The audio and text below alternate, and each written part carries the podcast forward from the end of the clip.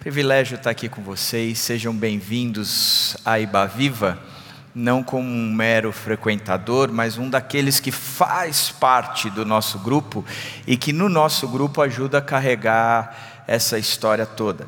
Igreja, sem dúvida nenhuma, é, é algo que parte do coração de Deus, é uma resposta de Deus para o nosso para o nosso mundo e ele e esse sentido todo que o mundo tem gritado de forma caótica, procurando uma luz e uma saída, a igreja tem a resposta e é o canal dessa resposta. Por isso, eu queria começar conversando com vocês no, no nosso congresso, é, respondendo uma primeira pergunta. E você sabe qual é a primeira pergunta? Ela está aí. Vocês receberam a folhinha? Sim ou não? Quem recebeu? A primeira pergunta é: quais são as marcas essenciais de uma igreja? Se a gente tivesse que responder quais são as marcas essenciais de uma igreja, talvez nós pensássemos que a iluminação ela é importante, um estacionamento é importante, quando acabar a pandemia, uma lanchonete é muito importante e assim por diante. Mas a Bíblia ela pontua de forma é, bem interessante é, o que quais são essas marcas essenciais da igreja de fato. E eu vou me basear em cima de Atos 2, 42 a 47, mas na verdade em cima de um livro do Stott chamado Igreja Autêntica. Então, o texto diz o seguinte: eles se dedicavam ao ensino dos apóstolos e à comunhão, ao partir do pão e às orações. Todos estavam cheios de temor e muitas maravilhas e sinais eram feitos pelos apóstolos. Os que criam mantinham-se unidos e tinham tudo em comum. Vendendo suas propriedades e bens, distribuíam a cada um conforme a sua necessidade todos os dias continuavam a reunir-se no pátio do templo, partiam pão em casa e juntos participavam das refeições com alegria e sinceridade de coração, louvando a Deus e tendo a simpatia de todo o povo. E o Senhor lhes acrescentava diariamente os que iam sendo salvos. Portanto, a pergunta número um é: quais são as marcas essenciais de uma igreja? Eu estava nas minhas férias semana passada e eu acho que eu me programei para ler um livro, mas creio que eu li 15 minutos dele só na, na praia. Eu descansei e falei, cara, não vou fazer nada aqui realmente. Mas nos 15 minutos ele contou uma história muito interessante. John F. Kennedy era o atual é, presidente dos Estados Unidos, isso em 1961 e ele foi visitar a NASA, que é a Agência Espacial Americana. E chegando lá, a, a, a, o prédio e a estrutura, mas a própria visão da agência estava sendo construída, e ele entrou para conhecer ali as dependências, conhecer melhor a, agência, se encontrar mais com os líderes daquela agência, enfim, ele entrou para fazer uma visita presidencial a algo tão importante àquela nação. E num determinado momento onde ele fazia aquela visita, tinha um rapaz com um esfregão limpando o salão. E ele achou interessante e ele foi conversar com esse rapaz e disse: O que é que você faz aqui dentro dessa agência é, espacial? E ele disse: Eu ajudo o homem a ir à lua. Eu achei interessante, e o livro destaca isso, dizendo que os participantes de um, de um projeto, de uma, de uma instituição, eles são muito mais do que meros é, executores de função. Mas eles são, antes de qualquer coisa, aqueles que realizarão juntos o propósito da agência. Portanto, quando a gente olha a nossa igreja, não existe aqui um movimento de que ah, eu sou exclusivamente dessa função, eu faço aquilo, eu faço aquilo outro. O que nós fazemos em conjunto é que importa de fato. O que nós estamos, aonde nós queremos chegar, é que nos movimenta individualmente e em grupo a ir naquela direção. E hoje eu quero conversar um pouco sobre o qual é o propósito de uma igreja de fato instaurada numa comunidade como a nossa, que atinge Vinhedo, Louveira, Valinhos, Jundiaí pouco mais alguma coisa de Campinas.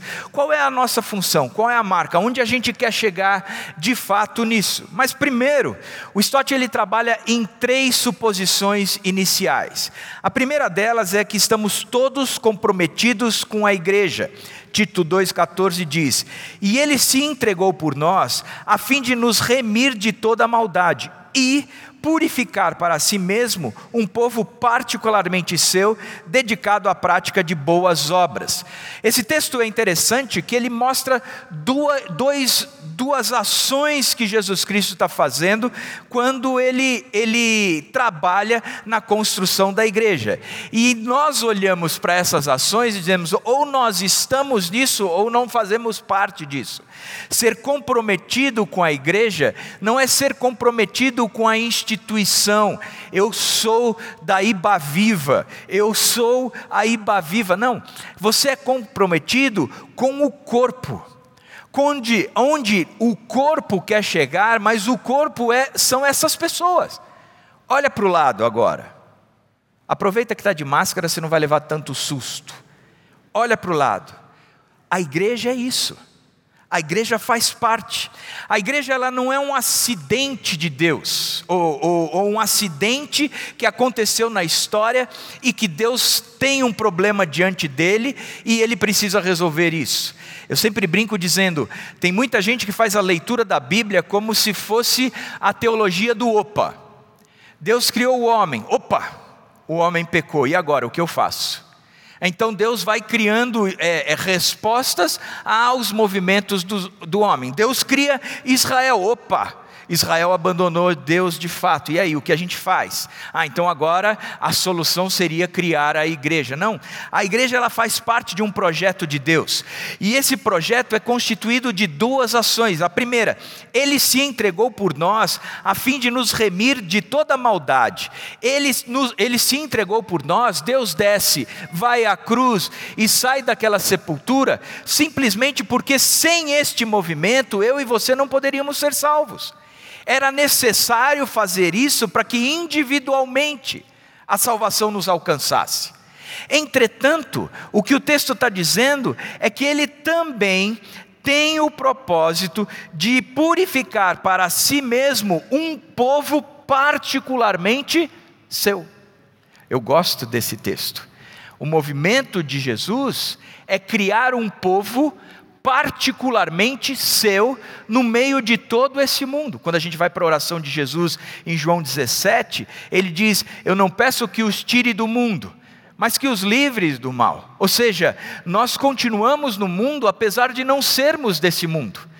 E quando a gente olha para o que Jesus Cristo fez, ele se identificou com a gente, ele criou identidade com a gente, ele, ele olhou e viu qual era o nosso sofrimento, ele entendeu que, que existia dor, existia vazio, existia ausência de paz, e ele vem no nosso meio e ele habita no nosso meio, ele habita entre nós mas criando uma identificação com aquilo que nós somos e com aquilo que nós sofremos.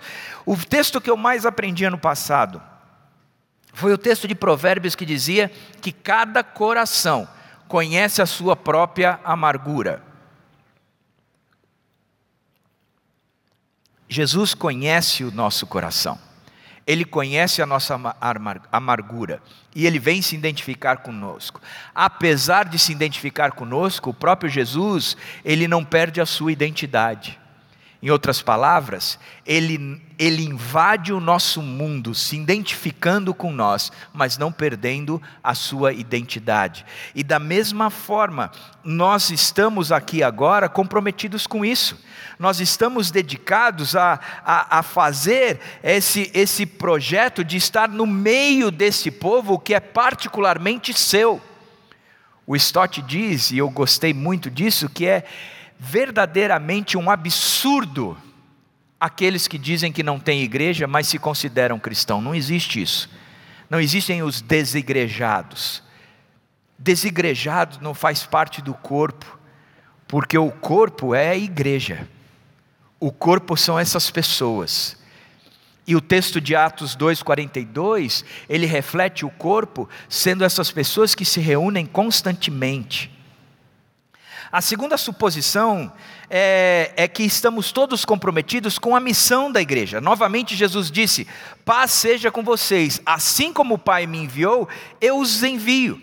Não fazemos parte do mundo, mas nós estamos no mundo. Estamos fora do mundo, mas estamos dentro do mundo. Ele vem para que nós possamos fazer isso. Ele está montando esse povo particularmente seu, mas é um povo que é seu, mas está no mundo. Que ele resgatou dos valores do mundo, mas que continua no mundo. Da mesma forma que a terceira suposição é que estamos todos comprometidos com a renovação da igreja. Presta atenção, estamos todos nós comprometidos com a renovação da igreja. E eu gosto desse texto de Atos 13, 36, que diz: Tendo, pois, Davi servido ao propósito de Deus em sua geração, significa que existe um propósito de Deus para a nossa geração. Nós temos que olhar aonde nós estamos inseridos, e nesse lugar que nós estamos inseridos, nós temos que entender que a igreja tem que ser é, formada, construída, edificada de forma que ela se identifique com aquele pessoal sem perder a sua identidade. Ela vai olhar para os problemas daquele, daquela, daquele povo, daquela cidade, e vai ser a resposta para aqueles problemas. A igreja ela não é formada simplesmente agora a gente tem uma, uma, uma liturgia e essa liturgia é eterna. A gente não mexe na instituição, a gente não movimenta a instituição, não. A gente não pode de forma nenhuma, de forma nenhuma, olhar para tudo isso e dizer: nós estamos aqui, somos um povo de propriedade exclusiva, ele está criando um povo particularmente seu, mas nós não temos a responsabilidade de criar ou de ser uma igreja que de fato atenda a comunidade que nós estamos inseridos. Estava conversando com o Caleb essa semana e, e por mais que vocês não acreditem, mas o Caleb me ensina muito ele disse uma frase que foi bem interessante quando ele, ele, ele conversa comigo, né? o Caleb me explicando João 4, quando Jesus vai conversar com aquela mulher samaritana, a prática comum de Israel era de que um homem não falava sozinho com uma, uma mulher, e nem mesmo um judeu falava com uma samaritana. Mas Jesus olhou e disse: se é necessário romper com essa instituição, para alcançar e fazer dessa pessoa o meu corpo, eu rompo e eu vou lá. E Jesus chega e transforma aquela mulher que transforma uma cidade. Portanto, nós temos que pensar nisso, como é que, como igreja, nós podemos é, nos movimentar transformando a cidade, dando e criando e formando uma igreja que de fato seja significante na comunidade onde ela está inserida. Então, essas três suposições iniciais é fundamental. Fundamental, você não está aqui por acaso, Deus criou tudo isso aqui, Ele está montando tudo isso aqui e você é comprometido com o corpo. Você não é igreja sozinho, você é comprometido com o corpo. Nós somos comprometidos naquele contexto de criar uma identificação, mas sem perder a identidade.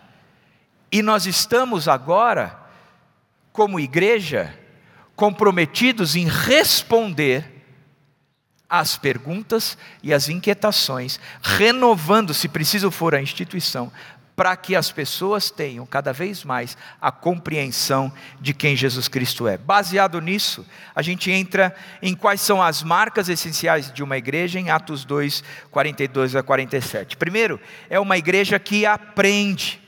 Eles se dedicavam ao ensino dos apóstolos e à comunhão, ao partir do pão e às orações. Todos estavam cheios de temor e muitas maravilhas e sinais eram feitos pelos apóstolos.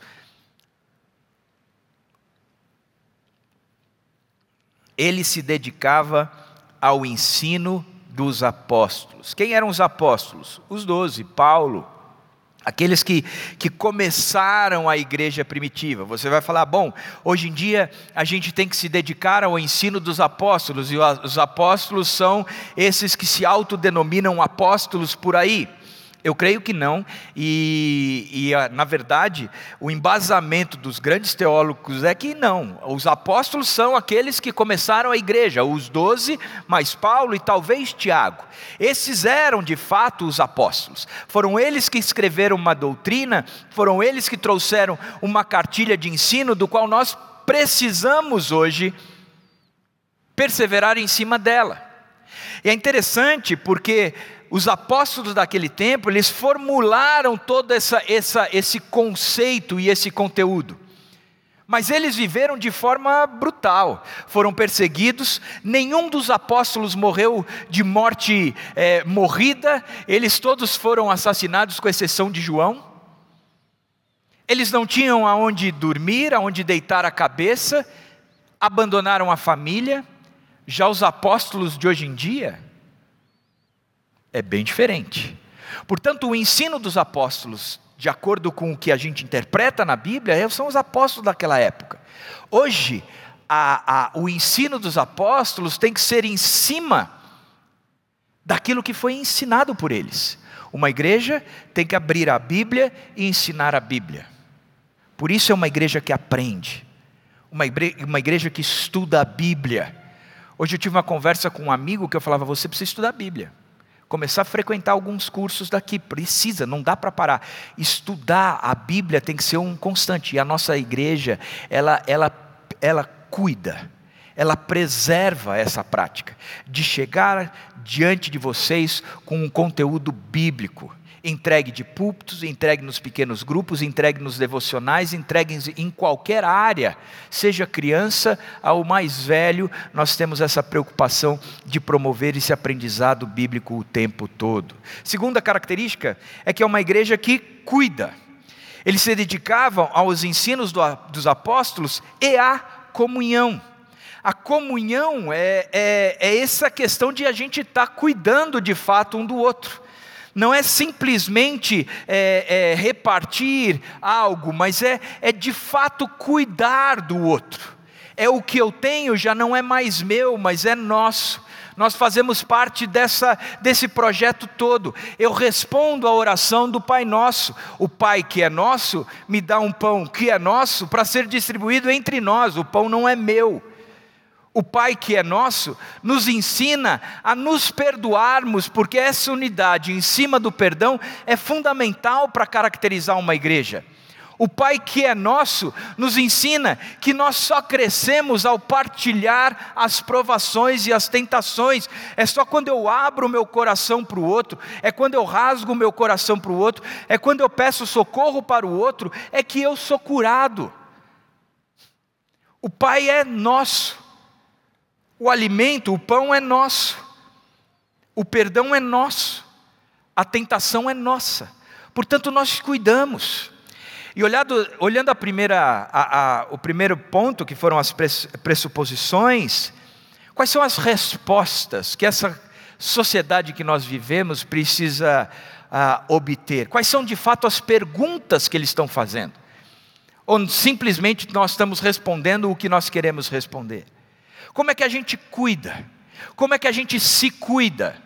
Como é que a gente entende que a igreja continua sendo a solução para este país, a solução para este planeta? Como é que a gente entende, como é que a gente pode ser eficaz dentro da empresa que você trabalha? Como é que a gente cuida destas pessoas e como que nós promovemos em vocês o aprendizado e o conteúdo para que vocês possam de fato cada vez mais brilhar a luz de Cristo no meio dessa geração pervertida, corrompida, depravada. Portanto, uma igreja cuida. Nós somos suportados um para o outro, e, um pelos outros. E eu gostei demais do período da pandemia, como houve a aprovação de que nós somos uma comunidade que cuida de fato. Eu ligava para o pessoal, não, meu pequeno grupo tem cuidado de mim. Não, meu pequeno grupo está junto de mim. Não, meu pequeno grupo, meu pequeno grupo promoveu o meu casamento porque eu não tinha recursos para isso. Ele, eles se juntaram e nós fizemos uma festa aqui. E eu celebrei casamentos promovidos pelo pequeno grupo porque eles cuidam das necessidades gerais. É uma igreja que adora. Eles se dedicavam ao partir do pão e às orações. O partir do pão, sem dúvida nenhuma, é a ceia, é o, é o repartir necessariamente o pão, lembrando do corpo de Cristo, e o beber do cálice, lembrando do sangue.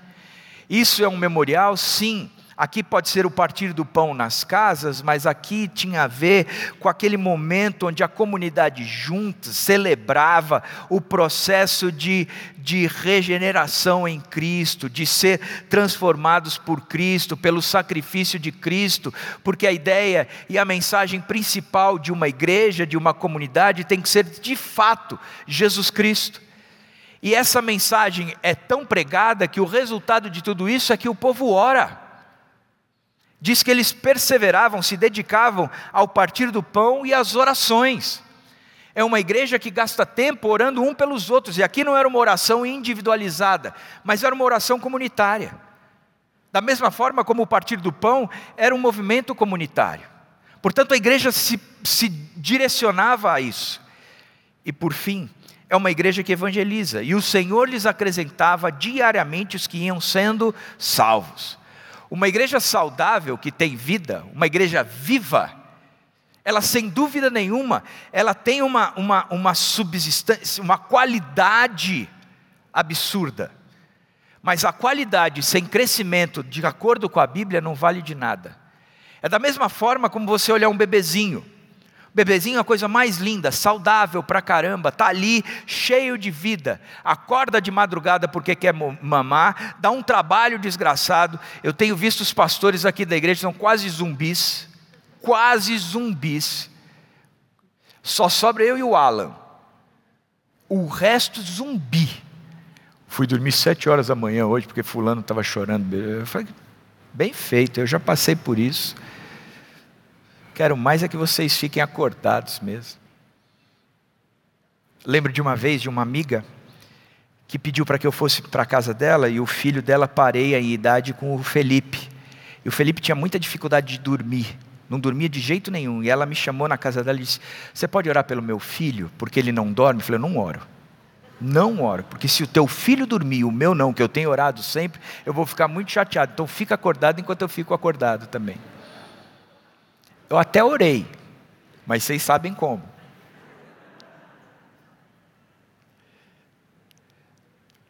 O, não sei nem porque que eu falei isso. Eu estou ficando velho, né, gente? Interessante isso. Ai, ai. É que a, a, beber, a bobeira veio na cabeça, entendeu? Rolou dessa forma. Mas o Senhor vai acrescentando diariamente. Você olha aquele bebezinho lindo, lembrei. Você olha para aquele bebezinho lindo. Ele não fica bebezinho lindo para o resto da vida. Hoje a Dani estava vendo umas fotos antigas dos meninos. Vai, cara, como eles eram bonitos. Por que cresceram? Por que, que se tornaram isso? O que estão por aí? Cara, o bebezinho lindo, ele tem que crescer. Porque se ele não crescer, tem algum problema. Tem algo que precisa ser estudado ali, diagnosticado, porque ele cresce. Da mesma forma como um organismo como a igreja, ele não é fechado em si mesmo. A igreja viva, ela cresce, e o Senhor lhes acrescentava diariamente os que iam sendo salvos. É o acréscimo do Senhor.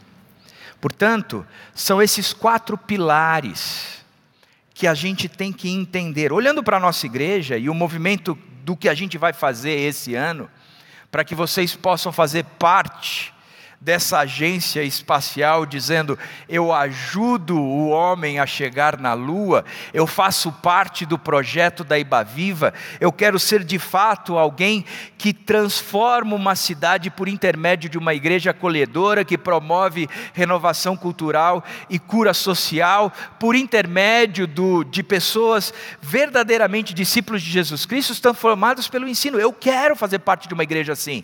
Eu quero fazer parte desse projeto. Eu trabalho na comunicação, no GC, na nova geração, nas mulheres, na sei lá eu aonde, mas porque eu estou fazendo parte dessa igreja que tem esse propósito.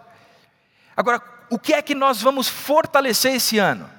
Qual é a grande fala da gente esse ano? Primeiro, na questão do que aprende.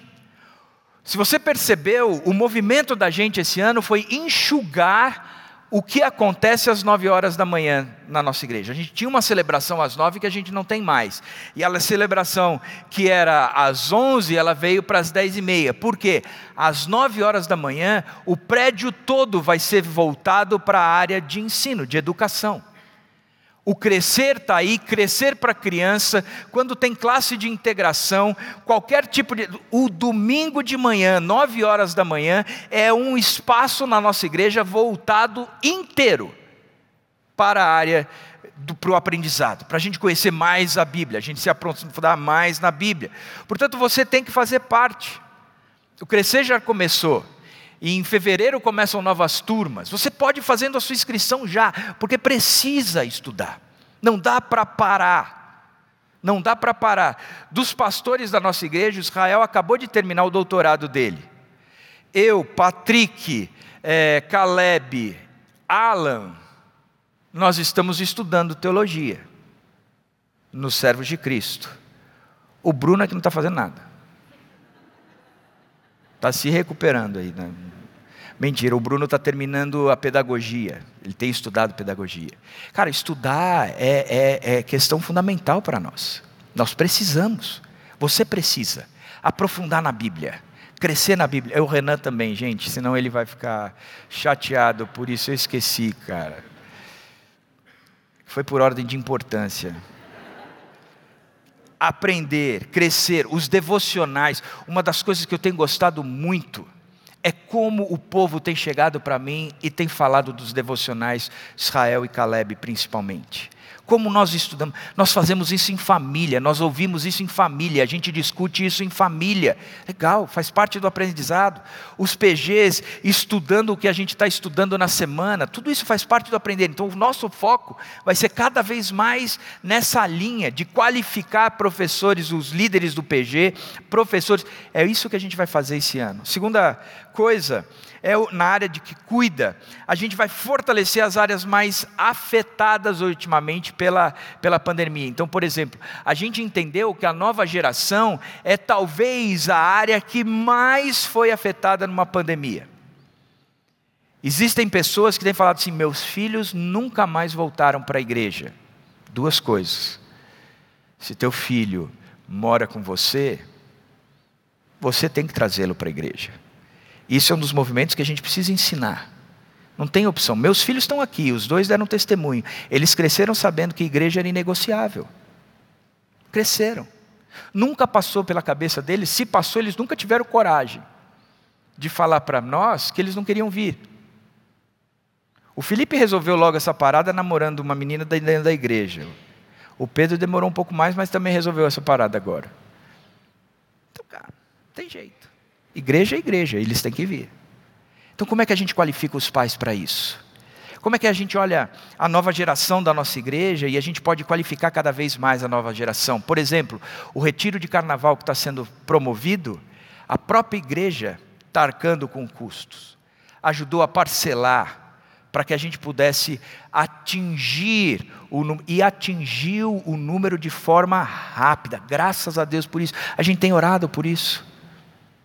Então, como é que a gente recupera a nova geração? Como é que a gente tem uma igreja que fala para a nova geração? Uma outra coisa é a adoração. Por exemplo, uma das mudanças da nossa igreja foi que nas celebrações das dez e meia, das cinco e das sete e meia, nós vamos promover a nossa celebração de ceia no último domingo de cada mês. Mas não é que a gente está promovendo uma celebração de ceia. Se você tem vindo, e o último para mim foi brilhante, o Israel conduziu de forma brilhante, a palavra dele foi sensacional. Do Caleb é meia boca, mas do Israel é sensacional. Cara, tem oração, como tem que ser caracterizado uma igreja, tem o partir do pão e o tomar do cálice, Agora a gente, por causa do Covid, não está promovendo tanta unidade, mas vai ser um momento onde as famílias vão olhar, orar. Aquele que estiver sozinho, a gente vai trazer para perto. E a gente vai orar, orar, orar. E também estudando, como a gente fez semana passada. Portanto, a gente está mudando uma das celebrações, um dia de celebrações, só para a gente promover essa mudança. E por fim, a questão da evangelização. Escrevi errado aí, evangeliza, não, é aquele que evangeliza, né? O discipulado. A gente tem entendido que uma das principais fraquezas da nossa igreja, se não das igrejas como um todo, é, a, é o discipulado. Não adianta fazer uma, uma, uma igreja que promove muito nascimento sem ter o acompanhamento, que promove número sem qualidade. Então, hoje, a gente tem entendido que a gente começou ano passado com a formação de líderes discipuladores. E esse ano a gente quer multiplicar isso, aumentar isso, porque o nosso sonho é, em alguns anos, ter a igreja toda promovendo o discipulado. É por meio do discipulado que a gente forma líderes. É por meio do discipulado que a gente coloca o pessoal nas empresas, nos condomínios e nas casas, e eles brilham de fato à luz de Jesus Cristo. É por meio do discipulado que aquele comprometimento de que Deus lhes acrescentava diariamente os que iam se convertendo, é que vai acontecendo. Portanto, o nosso foco é individualizar o ensino, que tenha um discipulador para cada pessoa. E a gente vai promovendo desse discipulador, discipulador, discipulador, discipulador e assim por diante. Desde o ano passado. E esse ano, o nosso foco tem sido promover e fazer, trazer o crescimento discipulado. Esse é o movimento da gente de levar o homem não para a lua, mas para Cristo. E a gente está te convidando a participar desse movimento. Venha para isso, venha para isso. E que esse congresso sirva para aquecer o seu coração para você olhar as áreas que nós temos, os departamentos que nós temos, as, as oportunidades de servir, porque a gente tem muito, a gente carece bastante o número de pessoas que servem versus o número de pessoas que, que, que participam das celebrações é muito desproporcional. Então a gente precisa, a gente precisa do povo engajado, a gente precisa do pessoal levando as cargas de fato uns para os outros. Então que Deus trabalhe muito no seu coração nesse congresso que seja um lugar que você se apaixone pelo reino de Cristo e se apaixone por servir a Cristo, cuidando de outras pessoas, em nome do Senhor Jesus.